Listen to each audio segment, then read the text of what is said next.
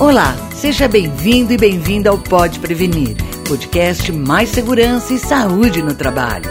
De bem com a prevenção, de bem com a vida. Ao levar o veículo para reparo em uma oficina mecânica, uma pessoa leiga nem imagina os perigos que os serviços nesses ambientes envolvem.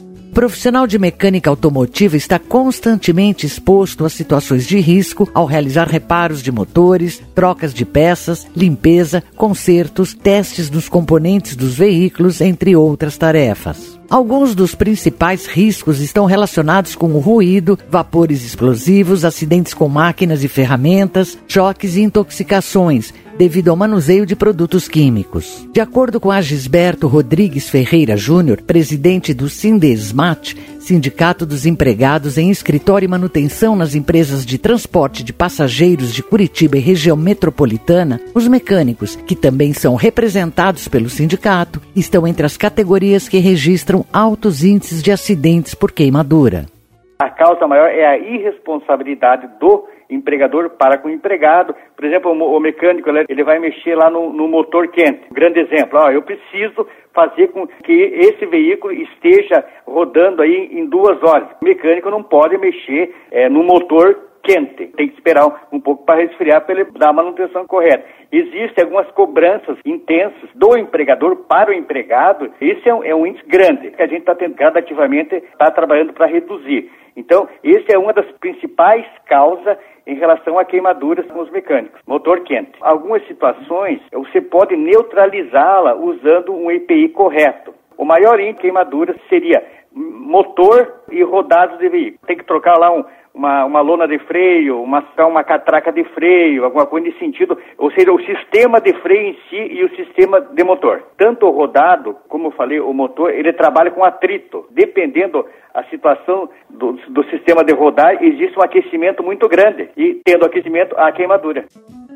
Vale lembrar que a maioria das oficinas no país é de micro e pequenas empresas, totalizando mais de 350 mil serviços automotivos. Em muitas delas, a prevenção é deixada de lado tanto pelos empregadores quanto pelos próprios trabalhadores.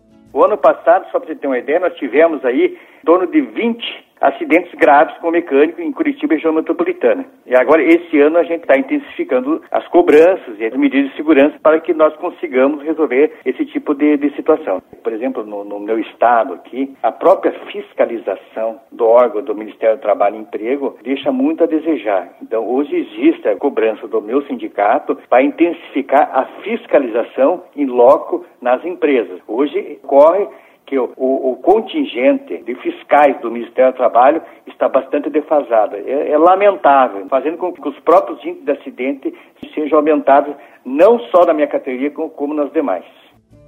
A Gisberto lembra que, além das medidas de proteção coletiva no ambiente de trabalho, os empregadores são obrigados, por lei, a fornecer gratuitamente os EPIs aos funcionários e também a realizar treinamento para o uso correto do material de segurança. No entanto, um estudo de caso em uma pequena empresa automotiva do Mato Grosso quis saber por que os trabalhadores não utilizavam os EPIs fornecidos pela oficina, mesmo após receberem treinamento sobre a importância da prevenção. O estudo concluiu que não havia a exigência e a fiscalização do uso dos EPIs pela empresa, o que reforçava a resistência dos funcionários aos equipamentos. De acordo com a NR6, é responsabilidade do empregador exigir do funcionário o uso contínuo e correto do EPI. Além da segurança do trabalhador, a medida é também uma proteção para a empresa, já que ela é responsabilizada por qualquer dano à integridade física do colaborador no caso de um acidente, mesmo que ele tenha assinado a ficha de recebimento do equipamento. Portanto, o compromisso das empresas com a prevenção na atividade vai mais além do que fornecer o equipamento de proteção individual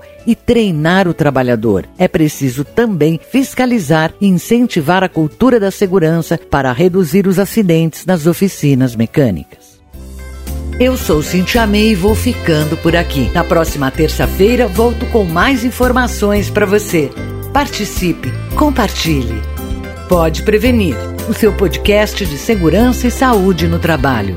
Informação de qualidade direto da fonte. Até lá!